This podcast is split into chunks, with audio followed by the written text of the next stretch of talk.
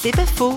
Aujourd'hui avec Pierre Amet, un grand sportif amoureux de la nature, de la solitude et de Dieu.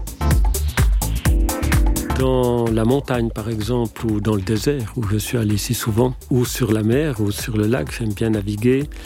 C'est sûr que dans la solitude, il y a quand même quelque chose d'une proximité avec ce Dieu qui est là, qui est présent.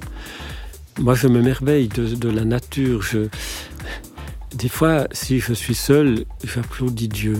Parce que dans, une exposition, on applaudit les peintres, les artistes, ou dans un concert, on applaudit les musiciens.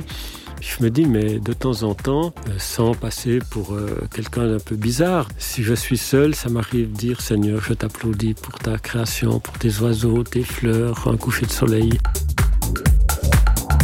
C'est pas faux, vous a été proposé par parole.fm.